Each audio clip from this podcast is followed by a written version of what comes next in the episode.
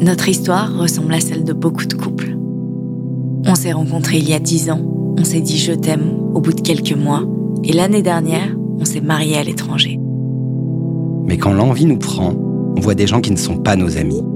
Avec eux, on boit des verres, on discute, on danse, et le plus souvent, on finit par faire l'amour tous ensemble.